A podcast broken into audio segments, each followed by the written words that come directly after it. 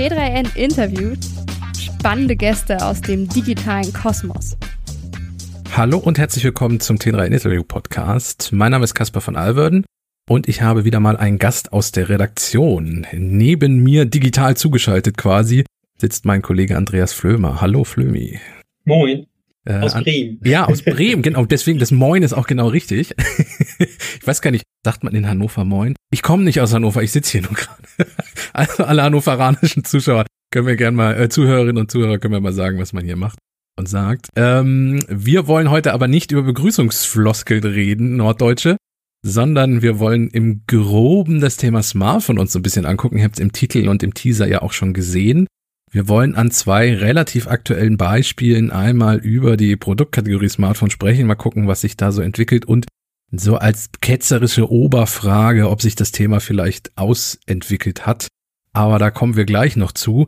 Die erste Frage an dich, äh, Andreas. Du hast eigentlich jedes Mal, wenn ich dich sehe, ein anderes Smartphone in der Hand, weil du ja die Geräte alle testest für uns. Ja. Was nutzt du gerade ganz aktuell als dein Hauptgerät?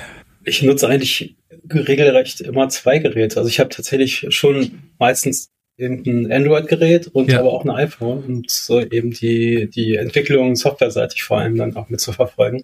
Und da habe ich, das habe ich gerade. Ich habe wirklich das, das äh, iPhone 15 Pro Max zur Seite gelegt und nutze das äh, 15 Plus. Also das ah, groß, okay. also zum großen Display, aber eben äh, mit weniger Kamerafunktionen. Und äh, bei der Android-Front, da nutze ich das Pixel 8 Pro, das hier gerade, von dem gerade der Test auch äh, vor ein paar Tagen online gegangen ist. Ähm, lass uns mal, weil du auch schon gerade das iPhone 15 angesprochen hast, wir kommen noch zum Pixel, was ja das etwas frischere Modell ist. Ähm, lass uns aber erstmal zum iPhone 15 gehen. iPhone 15, 15 Pro, ähm, auch hier ein bisschen ketzerisch im Vergleich zum iPhone 14 und 14 Pro hat sich äußerlich ja eigentlich fast gar nichts getan, oder irre ich mich da? Optisch gesehen tatsächlich nicht wirklich. Ähm, ja, wenn man sie nicht im Case herum mit sich herumträgt, dann ähm, sieht man ja schon so der Rahmen, der ist äh, nicht mehr aus Edelstahl, glänzt nicht mehr so, hat keine nicht mehr diesen diesen Fettfinger-Magnetfaktor, was auch ganz schön ist. Ähm, wenn man es dann aber in die Hand nimmt, merkt man die Unterschiede schon ganz krass. Also ich war wirklich überrascht. Ich hatte noch ein Testgerät äh, vom, vom iPhone 14 Pro Max hier und habe dann äh, das 15 Pro Max vor ein paar Wochen bekommen. Und das 14 Pro Max oder auch 14 Pro fühlt sich im Vergleich zum, zu den neuen Modellen wirklich viel, viel eckiger an und eben auch viel schwerer. Also 20 Gramm machen da echt schon eine, Menge aus. Das resultiert ja im Grunde, also Ursache für die leichtere Bauweise ähm, liegt ja schon am Gehäusematerial mitunter, das eben jetzt aus Titan ist und eben schöner abgerundet. Ähm, ihr seht es zwar nicht, ich habe es jetzt aber gerade mal in der Hand und äh, für, für mich kannst du es in die Kamera es. halten. ja, ich halte es mal für dich in die Kamera. Das Dankeschön. ist wahrscheinlich nur die Hälfte. Das ist sogar das. Äh, was ist das Naturtitan?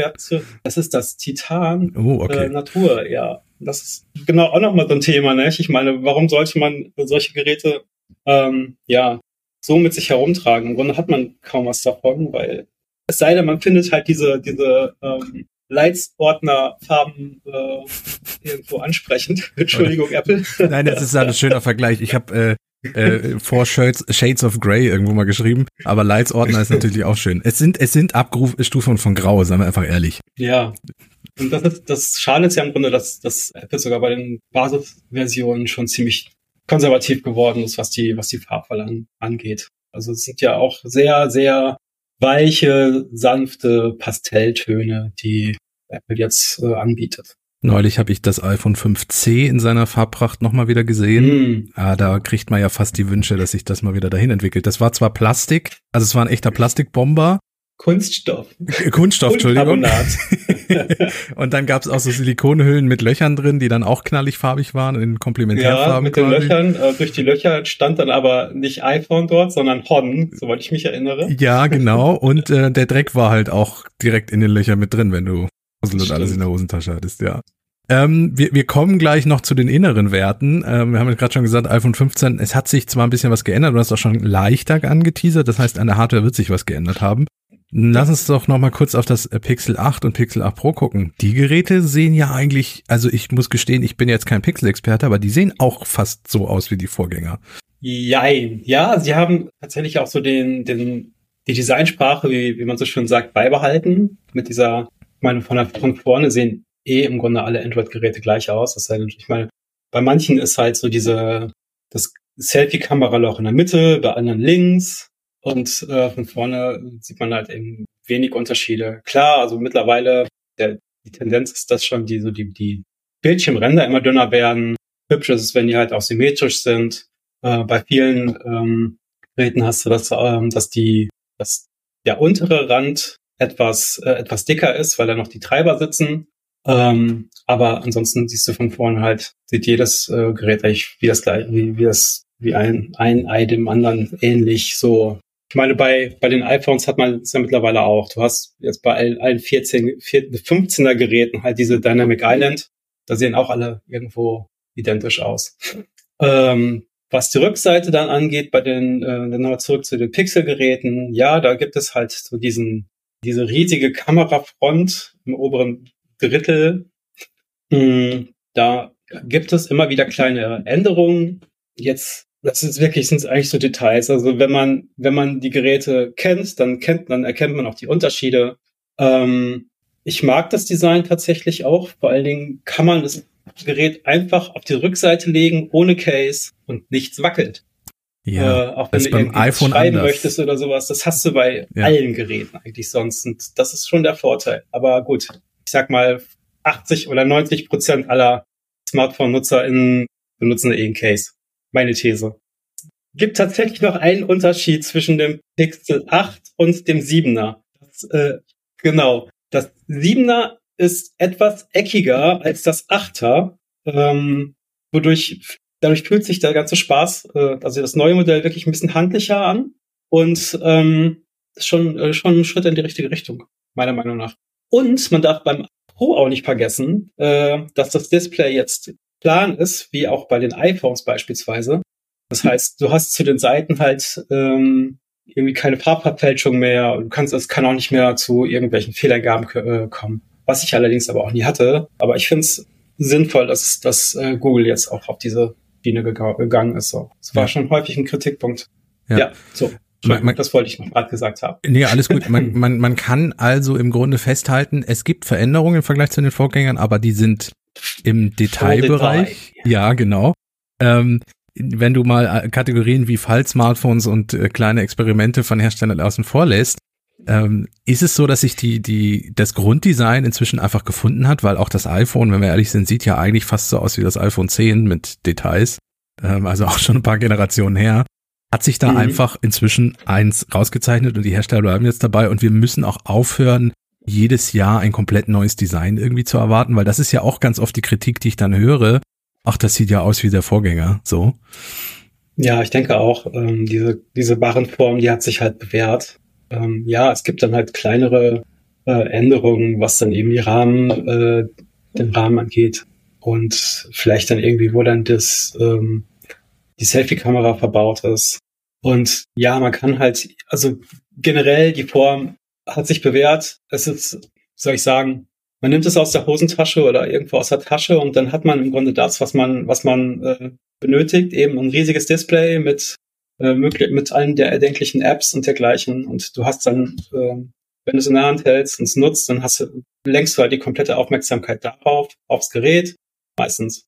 Und ähm, wenn du es weglegst, ähm, hast du halt wieder Ruhe. Und klar, bei, bei Foldables oder dergleichen ist es auch ähnlich in, in, gewisser Weise. Nur, ja, du hast halt dann irgendwie noch mehr Spielerei. Du kannst es dann irgendwie auseinanderklappen. Und äh, es ist teilweise dann mit, mit, mit einem gewissen Mehraufwand verbunden tatsächlich. Ähm, wenn du irgendwie bei einem, es gibt ja verschiedenste äh, Varianten mittlerweile. Du hast ja so diesen, diese, diese Klapphandy, die Klappstullen sozusagen, wo du dann im Grunde das Gerät aufklappen musst, um es zu benutzen aktiv. Äh, bei diesen Geräten wie dem Galaxy Fold oder Honor, Magic. Also die haben, es gibt im Grunde zwei von diesen äh, Formfaktoren. Einmal hast du halt eben dieses, dieses Klapphandy, äh, und dann hast du eben diese, diese Möglichkeit, ein klassisches ein, ein Gerät in klassischer Form auseinanderzuklappen, um noch ein größeres äh, Display zu erhalten und es, das Gerät wie ein Tablet zu verwenden. Problem bei den, bei manchen äh, von diesen Fold-Geräten ist dann, also diese zum Auseinanderklappen, um diese Tablet-Form äh, zu erhalten, ist ja, äh, dass die, dass das Bildverhältnis zum einen äh, doch relativ komisch und, und nicht optimal ist, um, um Inhalte irgendwie jetzt, sagen wir mal, YouTube-Videos oder oder, oder Instagram zu nutzen oder, oder, oder die Twitter-App. Das ist teilweise alles noch nicht so richtig optimiert darauf. Dann hat man ähm, die App dann irgendwo in der Mitte oder links oder rechts, aber es ist halt nicht bildschirmfüllend. Bei YouTube ist es dann beispielsweise genauso oder bei Netflix oder diesen ganzen ähm, Video-Streaming-Plattformen. Und ja, da muss vielleicht noch irgendwie der ideale Formfaktor noch Einzug halten. Ich weiß es nicht. Es wird noch viel rumexperimentiert. Ja, aber das ist ja das genau, also es ist ja ein guter Unterschied. Also, weil du ja auch sagst, Foldables sind noch relativ neu, also einfach für eine Smartphone-Produktkategorie, da wird noch einiges rumexperimentiert und bei den klassischen normalen Geräten scheint man sich einfach gefunden zu haben und auch weil du ja Bildschirmgrößen ansprichst, wenn ich ein hochformatiges Smartphone zur Seite drehe, habe ich einfach mein Breitbild für YouTube zum Beispiel und solche Dinge. Ja. Durchaus. Ja. Nur du hast dann eben keine 7,8 Zoll, sondern ja. 6,8. Oder ich kann keine zwei Apps nebeneinander. Ich denke mal so, manche Leute nutzen tatsächlich diese Fold, Folds äh, für tatsächlich auch fürs produktive Arbeiten. Äh. Tendenziell zumindest irgendwie. Ich meine, wenn es ist immer noch nicht optimal, wenn du da irgendwie dein, dein Bluetooth-Keyboard vorsetzen, dann irgendwelche Texte schreibst oder so. Vielleicht so für die Bildbearbeitung ist es schon mal ganz nett. Ähm, so für, für irgendwelche Social Media Posts oder so, aber ansonsten bin ich nur ein bisschen skeptisch, was diese ganzen, diese, diese Vorfaktoren angeht. Zumal das In-Display ist tendenziell auch immer noch relativ äh, fragil. Mhm. Es gibt noch keinen wirklich ähm, robuste, eine robuste Schutzoberfläche für diese flexiblen Bildschirme. Corning, also der Hersteller oder der Entwickler von diesem Gorilla Glas, ist auf fast allen Smartphones zu finden, ist zumindest Android-Smartphones äh, hatte das vor Jahren mal angekündigt, irgendwie eine, ein, ein Glassubstrat, irgendwie so ein flexibles äh, zu entwickeln, aber da sind wir noch lange nicht. Ja. Also das heißt, auch bei der Hardware muss ich noch ein bisschen was tun. Ähm, bei den Phonobits auf jeden Fall. Ja, ja, ja, ja. Ja, die normalen klassischen Smartphones ja inzwischen wasserfest. Du kannst sie ja bis zu so und so viel Meter mit runternehmen, Staub. Ja, wasserfesten Foldables mittlerweile auch. Die sind nur noch nicht ah, staubdicht. Guck an, okay, alles klar. Ja, du kannst halt wirklich, ich glaube, manche haben schon die gleiche Wasserfestigkeit wie, wie ein iPhone oder ein Pixel-Smartphone oder ein Galaxy. Ja, ich, ich, also man kann sie untertauchen. Ich liebe euch ja schon länger damit. ich bin immer so ein bisschen vorsichtig, weil ich immer so denke, die sind so fragil. Aber gut, wenn sich da langsam was tut, ist das ja, kann man ja vielleicht mal langsam zuschlagen. Mal gucken. Ich sprach ja halt eben vom Wasserfest, aber nicht ja, von nicht Staubdicht. Staub. Ja, ja, das, also das heißt, ich glaube mittlerweile die ersten Galaxy-Geräte hatten ja schon eben so ein Problem mit, mit so Staub und Körnchen, die sich unter das Display ja, und ins Gelenk rein und so. Mhm. Das Gelenk ist, glaube ich, ja, das auch. Das ist mittlerweile aber auch isoliert, glaube ich, okay, ich das verstehe. Gut. Nur, nee, stimmt gar nicht. Auf jeden Fall, ich glaube, die, die Displays sind von hinten jetzt schon gut geschützt. Ja. Aber die, die Scharniere, wenn man, wenn da irgendwie Staub oder Sand reinkommt, dann könnte es tendenziell äh, nicht so lange halten, knirschen. Es sind halt bewegliche Teile, das lässt sich nicht ändern, wenn du was auffalten möchtest, ja. Okay. Ich sprach aber vor einer Weile mal mit, mit Samsung und die sagten, man arbeite daran. Also, ja, das hoffentlich. hoffentlich ja, arbeiten wir daran. Also klar, natürlich. Aber es hörte sich schon so recht optimistisch an, dass sowas mal irgendwann kommt. Okay, also wenn aber das erste wirklich staubgeschützte Foto ist, müssen wir uns nochmal zusammensetzen. Ähm, lass uns doch aber nochmal bei der klassischen Smartphone-Produktkategorie und Größe bleiben.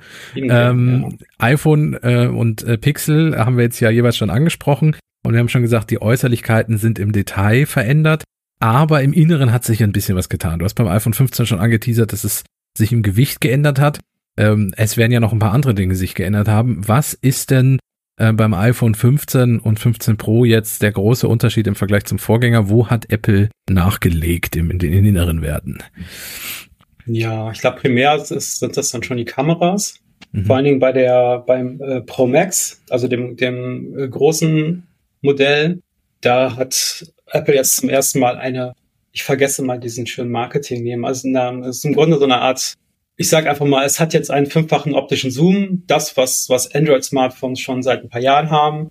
Sprich, du kannst äh, mittlerweile weit stärker in, äh, an Objekte heranzoomen, also Dinge vergrößern.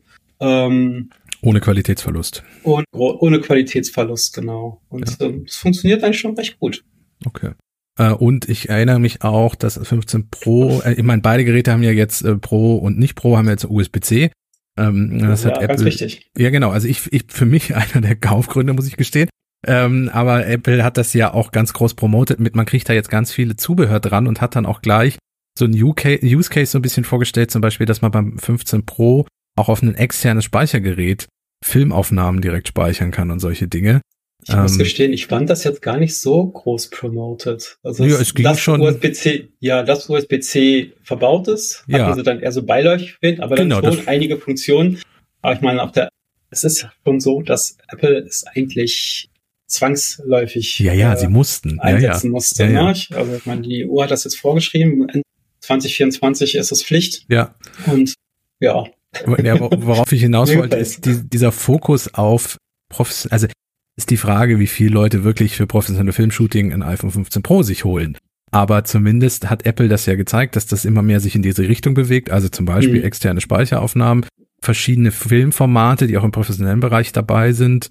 Ähm, der Fokus, wenn du so mit KI irgendwie bei Apple mal so nachdenkst, also es sind ja eher so neuronale Netze, ähm, die bei dem iPhone ganz viel machen und das ist dann alles irgendwie im Foto- und Kamerabereich, oder? Also es ist schon wirklich auch mit der Hauptfokus im Moment von Apple. Ja, ich denke auch. Mhm. Also ich, vielleicht so ein bisschen Siri, ähm, aber überwiegend ist das schon so im, im Kamerabereich, was, was geht. Ich meine, es gibt, glaube ich, kein Smartphone, das komplett ohne KI im Kamerabereich auskommt. Also es ja.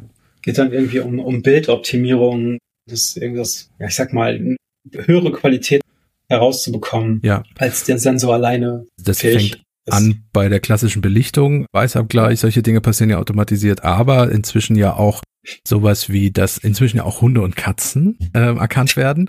da ist ja auch eine ganz wichtig. Da ist ja auch eine KI dahinter. Ähm, naja, ja, bisher war es so, dass der Porträtmodus bei meinem älteren iPhone einfach bei einer Katze nicht ging, weil er nicht wusste, was da vor ihm ist. Ähm, und das da nicht einstellen konnte und inzwischen erkennt es auch Haustiere. Ähm, das merkt man natürlich schon. Und das äh, und was ich halt auch immer wieder merke, auch nach dem Kameraaufnahmen, ist da sehr viel mit KI. Also jetzt habe ich neulich ähm, gesehen, dass man äh, zum Beispiel in der Kamera-App nach Lachen suchen kann und es einem mhm. dann tatsächlich alle Videos ausspuckt mit Zeitstempel, wo das ist, wo in diesen Videos gelacht wird. Also die, auch hinter den, also nach den Aufnahmen wird auf dem iPhone noch ganz viel ähm, von neuronalen Netzen analysiert und ja durchsuchbar gemacht und äh, ja für die Kunden bereitgestellt. Ja, also ich glaube, das ist auch schon bei anderen Unternehmen so, dass sie halt ja. bestimmte Dinge herausfiltern. Also in der Android-Welt ist, glaube ich, äh, schon ganz klar dieses ganze Thema äh, Google Fotos, das, ja. äh, das Thema, die Bilder werden oder Videos werden dort reingeladen und es wird dann teils auf dem Gerät selbst, teils aber auch in der Cloud äh, schon neu strukturiert und nachbar, nachbearbeitet. Ja. Man kann, Tendenz, man kann sogar äh, sich Bildoptimierungsvorschläge geben lassen und solche Geschichten. Das gehört ja, ist im Grunde auch alles äh, schon so ein KI-Thema. Mhm. Ja, ist auch eine schöne Überleitung zum, zum Pixel 8, weil da ja auch äh, KI ein ganz großes Thema ist. Ich irgendwie so zumindest wenn man sich auf das Gerät mal so ein bisschen drauf guckt und guckt, was so an neuen Funktionen mit dabei sind, mhm. die sind auch durchaus mit im Kamerabereich. Was ist denn, äh, was ist denn beim Pixel 8 in dem Bereich möglich und wo geht es weiter als beim iPhone? Weil da ist ja schon mehr mit möglich. Ähm, ja, äh, Google hat bei den, bei den Pixel-Geräten sehr stark auf, ja, im Grunde fortgesetzt, was, was sie schon mit dem Pixel 6 angefangen hatten. Ähm, dann geht es äh, angefangen irgendwie vom, vom äh, Magic Eraser das ist eine Funktion von Pixel 6. Da kann man Objekte ähm, einfach herausfiltern, heraus äh, wegradieren. Herausnehmen, wegradieren förmlich. Äh, sei es irgendwie Mülleimer oder Personen, die, äh, die man nicht im Bild haben möchte. Also jetzt nicht die Freunde, sondern halt Menschen Leute, beispielsweise am Strand, die irgendwie ja. im Hintergrund stehen oder dergleichen. Und ähm, da hat Google jetzt nochmal äh, einen draufgesetzt mit dem ich glaube, der heißt jetzt Magic Editor. Man kann ähm, ja auch Dinge schon entfernen und Objekte aber auch beispielsweise umpositionieren oder ja. ähm, vergrößern und äh, es sieht sofern das Bild nicht mit äh, Dingen überladen ist, sondern gut strukturiert, schon ziemlich gut aus. Ja. Also es hat mich doch äh, überrascht. Also klar, wenn man halt irgendwie, äh, wenn das irgendwie eine un unheimliche Unruhe im Bild ist und viel kleine Objekte, Sträucher, keine Ahnung was, dann kann das durchaus äh, in die Hose gehen, diese, diese, Nach diese Nachbearbeitung. Aber ich habe schon ein bisschen äh, damit rumprobiert und es macht durchaus Spaß. Ähm, eine Funktion, ja. die ich so schon eigentlich seit ein paar Jahren aus Photoshop kenne, aber da war nicht wirklich eine KI dahinter, ist mhm. die Möglichkeit, mehrere Aufnahmen zusammenzulegen und dann zum Beispiel äh, Personen, die die Augen zu haben, auf einer Aufnahme in das andere Bild mit reinzuschneiden. Und das war halt relativ aufwendig. Du brauchtest Photoshop, du musstest die da reinladen, dann musstest du händisch Dinge auswählen. Das macht das Pixel jetzt auch im Grunde automatisiert mit Bild-KI dahinter, ne? Ja, mit, ich denke mal, es ist schon so Gesichtserkennung auch. Ja, drin. ich gehe ich geh auch mal stark ich davon Ich glaube auch so ja. dieses Nach, ja, ich meine, dieses Nachbearbeiten, so Dinge größer ziehen und dergleichen, das war ja. im Grunde auch mit, unter viel Aufwand auch mit Photoshop möglich. Also ja, ja, muss klar. dann wirklich ja, eine Photoshop-Koryphäe sein. Äh, Händisch ging das früher schon, ja, ja, das stimmt. genau, also du hast, du hast das jetzt in 0, nichts halt irgendwie äh, verändert und manipuliert und das ist schon beeindruckend. Ja. Und die Sache ist, was schön ist, du musst es nicht machen. Äh, fragt man sich halt auch immer wiederum, äh, so wann, wann, wann ist noch ein Foto oder was ist noch ein Foto? Ja. Und das denke ich mal, kann sich jeder selbst irgendwie äh, definieren.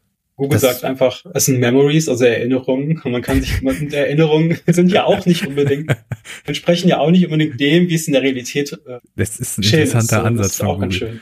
Ich, ich kann mich ähm, auch erinnern, dass vor, weil du, weil du das gerade ansprichst, passt das ganz gut dazu, dass es vor einer Weile einen kleinen Aufschrei gab. Ich weiß nicht, ob das Samsung war, bitte korrigier mich. Ja. Mit diesem Mondmodus. ähm, wo Leute den Mond fotografieren können und Samsung dann aber einfach ein anderes Bild von dem Mond da rein shoppt quasi, was dann ein bisschen hochauflösender ist. Ähm, Gebe ich das richtig wieder oder ich, da bringe ich da was durcheinander? Ja, die haben das wohl auch per Machine Learning, das ist auch KI mit drin, ja. äh, im weitesten Sinne. Und die haben, ja, ich weiß nicht, wie viele Perspektiven vom Mond dann irgendwie in dieses, in dieses Netz oder dieses, in diese Funktion gepackt. Und ja, es wird dann, äh, wird dann schon gewissermaßen aufgeblasen, aber es Grunde immer noch ein Foto vom Mond. Ja. Nur es sieht dann halt besser aus, als hättest du es dann selbst äh, irgendwie mal in so einem Schnappschuss irgendwo aufgenommen. Ja, ich, ich ja. glaube, glaub, die Aufregung war auch, weil die Leute, weil Samsung das natürlich nicht nach vorne raus ganz transparent promotet hat, sondern dass die Leute erst hinterher dann rausgefunden haben, dass da die KI doch ziemlich eingreift. Ich glaube, da ja, kam die Aufregung auch her. Also ich habe ja. äh, zu, der Zeit, zu der Zeit auch nochmal so ein bisschen nachrecherchiert und nachgelesen. Die haben das schon erklärt, wie es funktioniert. Aber ich denke mal, ja, sie hätten ein bisschen proaktiver da noch umgehen können und erklären ja. können, wie das Ganze funktioniert. Ich glaube, teilweise hatten sie auch noch mal so ein bisschen nach, also die Formulierungen geändert, um das noch mal irgendetwas klarer zu stellen. Weil Google ja zum Beispiel, du hast es ja schon angesprochen, man kann ja am Pixel dann auch noch, noch eine erweiterte Bildbearbeitung machen, wo man dann ja sogar sich das Wetter verbessern lassen kann, den Hintergrund austauschen und solche Dinge. Das ist auch dieser Magic Editor. Genau. Nicht das ja. Wetter, du kannst dir dann beispielsweise irgendwie mal so ein, so ein, wie heißt das, Golden Hour, also so ja, genau, ja, ja, alles also, richtig schön in gelbs, gelbes Licht hünchen lassen. Und Sonnenuntergang, und so nach dem Motto. Solche ja. Geschichten, ja, genau. Ja. Ähm, tendenziell erkennt man sowas schon. Es ist nett gemacht, schon, aber manchmal passt es einfach nicht. Also wenn es, wenn es, wenn das Objekt, wenn das CJ passt, dann kann man sein, sein Foto halt nochmal etwas aufhübschen. Ja, aber es ja, ist dann halt wiederum die, ein Memory, ne? Und kein Foto. Ja, ja genau. Es ist, das ist äh, lustig. Vielleicht müssen wir irgendwann mal anfangen, äh, Fotos und Memories zu unterscheiden, begrifflich. Und dann einfach sagen, ja. ich, ich schick dir mein Memory oder ich schick dir mein Foto und dann weißt du jeweils, was Sache ist. ähm, zum Thema KI gibt's ja auch noch einen zweiten Bereich, wo Google so ein bisschen, ja, KI im Hintergrund Magie betreibt. Das ist so im Audiobereich. Ich weiß nicht, ob du das testen konntest, so ja, so ein wenig Hintergrundgeräusche schon. und so. Ja, im Grunde also mich erinnert es schon ein wenig an dieses ganze ANC, also nur, dass es schon in so eine etwas andere Richtung geht, dass, dass man ja einen Fokus auf bestimmte Audioinhalte legen kann und dann sowas wie, sag mal, Windrauschen oder Straßenlärm teilweise herausfiltern kann. Ähm, wie gut das Ganze funktioniert, kann ich jetzt schwer festlegen, weil ich dazu wirklich nur so am, am Rande das getestet habe. Aber ich glaube, das ist jetzt, das ist keine große Magie. Das lässt sich ja, ich meine, solche, da sind solche Technologien, die werden ja schon länger eingesetzt eigentlich.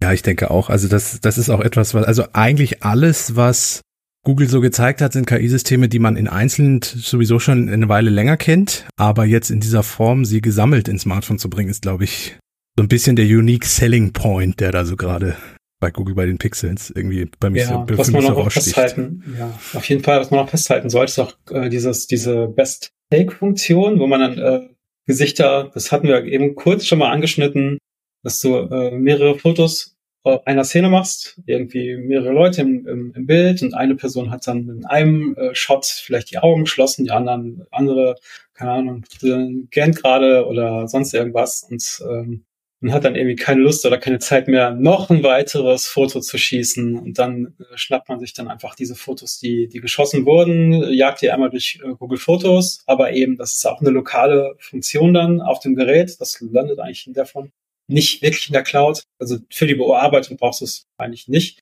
Interessanterweise. Ja, auf jeden Fall, du bekommst eine Anzeige, suchst, äh, rufst dieses Foto auf, äh, suchst dann halt diese Funktion in den Tools des, des, äh, der Google Fotos App, äh, und dann werden dir halt verschieden für jedes Gesicht auf dem Bild verschiedene Vorschläge angezeigt.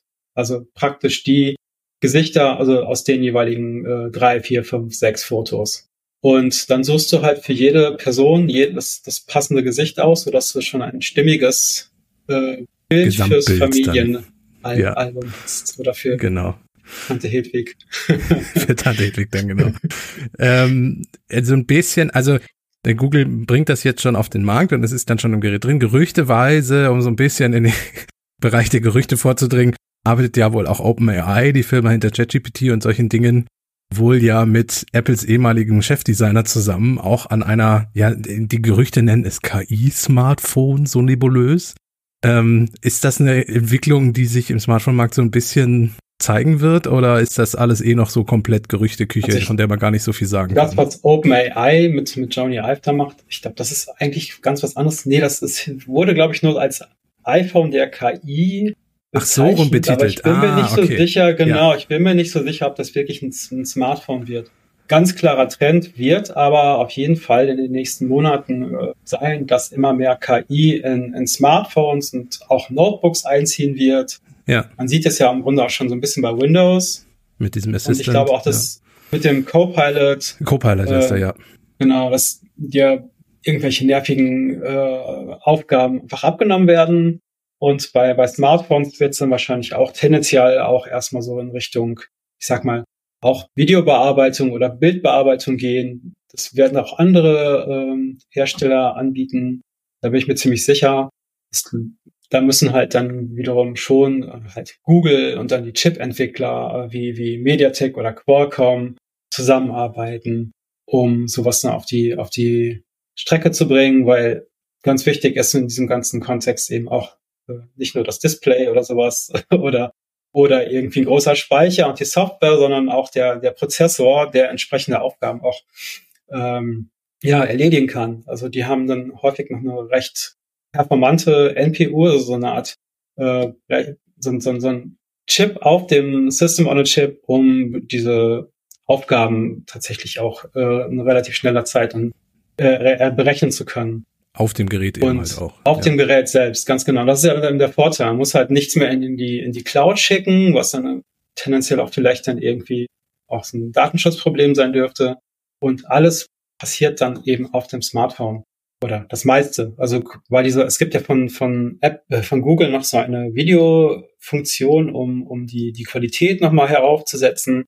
Das ist auch jetzt vom, vom, eine Funktion ist das äh, Pixel 8, 8 Pro da muss ein Teil, also da muss das Video tatsächlich eben in die Cloud von Google hochgeladen werden. Dort wird, findet so eine Art Post-Processing statt. Ähm, und ich bin fest davon überzeugt, dass äh, eben nicht nur Google das äh, anbieten wird, sondern man sagt das auch schon Samsung nach, dass es S24 so eine Art, ich sag mal, KI-Phone werden soll. Und ich glaube auch nicht, dass es da aufhört, sondern ähm, auch in der, in der Apple-Welt wird das, wird, wird da noch viel passieren. Also man hört ja und, und, und liest auch immer wieder so aus äh, von Insidern Stellenausschreibungen dergleichen, dass Apple da auch ziemlich viel Geld in die Hand nimmt, um äh, mehr KI und, und, und auch so Large Language Models in, ins iPhone und auf, äh, in die Geräte, in die Produkte zu bringen. Äh, wird das nicht passieren, würden sie wahrscheinlich irgendwann äh, hinten, hinterherlaufen. Ich meine, bei Siri sieht man schon, hat ja auch einfach wirklich. da können wir eine ganze eigene Podcast-Sendung zu machen zu Siri und äh, das wird eine, wo wir sehr viel zu beschweren uns haben. und viel zu lachen wahrscheinlich auch. Ja, weil wir Audiobeispiele immer mal wieder einspielen könnten. ja, ich meine, das, das Verrückte ist ja, die hatten sich ja damals so den, wie hieß der nochmal, dieser, dieser Entwickler? Äh, Extra eingekauft dafür, ja, ja. Nee, ja. die hatten, genau, den hatte dann aber auch, hatte den Samsung da nicht äh, übernommen und Bixby ist dann genauso äh, erfolgreich gescheitert. naja, äh, kein, ich find, kein guter Kauf war's. Ich, ich finde halt so überraschend, wenn wir die Sprachassistenten jetzt schon mal ansprechen. Das ist ja ein ganz gutes Beispiel zum Smartphone. Also beim Smartphone finde ich, hat sich die Hardware jetzt eingependelt und man sieht aber bei der Software ganz viele Entwicklungen. Das können wir, glaube ich, als, als Schlussbemerkung eigentlich schon mal fast so stehen lassen. Das ist, äh, haben wir quasi bewiesen, gerade an unseren Themen, die wir aufgezählt haben, bei den Sprachassistenten gefühlt, gefühlt so überhaupt keine Entwicklung stattgefunden hat. Also weder Hardware noch Softwareseitig. Du vergisst da den, den guten Bard. Ja. Google. Ähm, die haben ja, äh, genau, die hatten das im Grunde auch eine Teil der Ankündigung äh, gewesen, allerdings erstmal nur für die USA, soweit ich verstanden habe, oder auch mehr so als Frontend.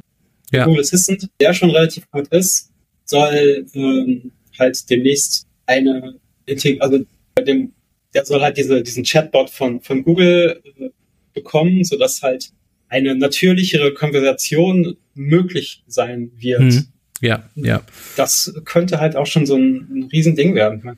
Wenn ich mich erinnere, äh, die, die, ähm, einer der Mitentwickler äh, äh, von dieses Assistance und der, äh, aber auch es ging darauf damals schon hinaus, dass man ähm, dass Google damals schon einen, äh, einen Sprachassistenten entwickeln wollte, der eben so ähnlich wie funktioniert wie, wie der aus diesem, dieser, dieser Science-Fiction-Reihe Star mhm. Trek. So, ja, ja. Lustigerweise ist das gleiche äh, auch bei, ähm, bei Amazon der Fall. Da hatte ich mal mit, mit einem der, der ähm, Alexa-Chefs gesprochen und genau das gleiche war dann im Grunde auch ähm, so der Plan. Man möchte halt einen, einen äh, Sprachassistenten entwickeln oder eine Assistentin, wie auch immer, Siri, Alexa, wie auch immer, äh, Google Assistant, die, mit der du ganz normal reden kannst und nicht irgendwelche komischen äh, Prompts erstmal irgendwie erlernen musst, um ja. äh, irgendwelche äh, Dinge äh, erledigen zu lassen. Und da kommen wir langsam hin tatsächlich. Also es wird sicherlich noch ein paar Jahre dauern, aber ähm, gerade für den deutschen Markt, weil wir wissen ja, ähm, US-Unternehmen haben erstmal dann eben die USA im Fokus.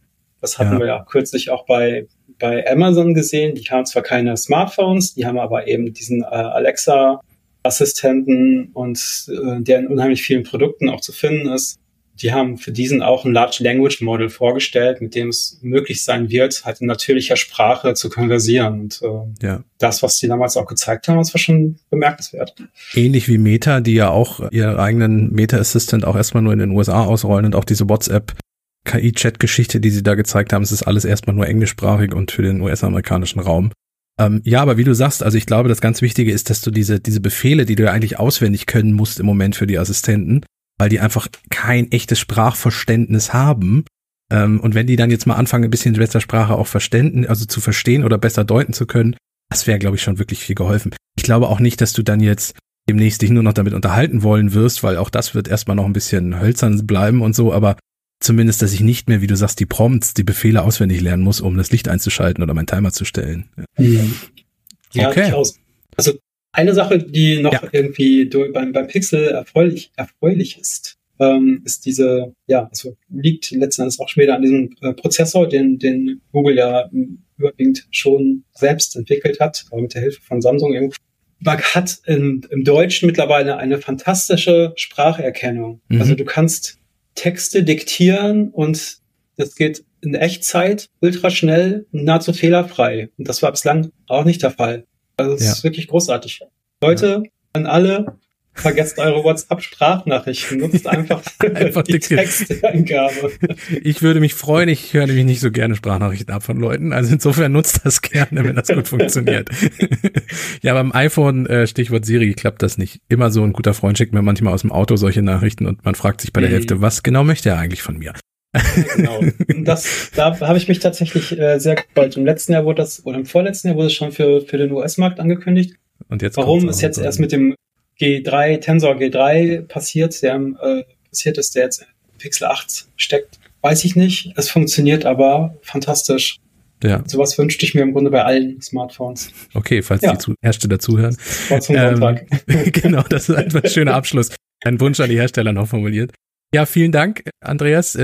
Schöner Ja, Überblick, was, wie sich die Hardware und die Software so entwickelt. Also nächstes Jahr sind wir dann nicht mehr ganz so enttäuscht, wenn das iPhone 16 aussieht wie das iPhone 15, 14 und so weiter und das Google Pixel 9 dann auch relativ dem Google Pixel 8 ähnlich sieht. Wir gucken Aber auf die Siri inneren viel, Werte. viel smarter wird. Ja, Siri und der Google. Assistant viel smarter wird hoffentlich. Also ich, ich nehme dich beim Wort. Wenn das passiert, müssen wir mit den Assistenten mal hier auch nochmal im Podcast drüber sprechen. Genau, dann gibt's einen Vierer, Vierer-Podcast.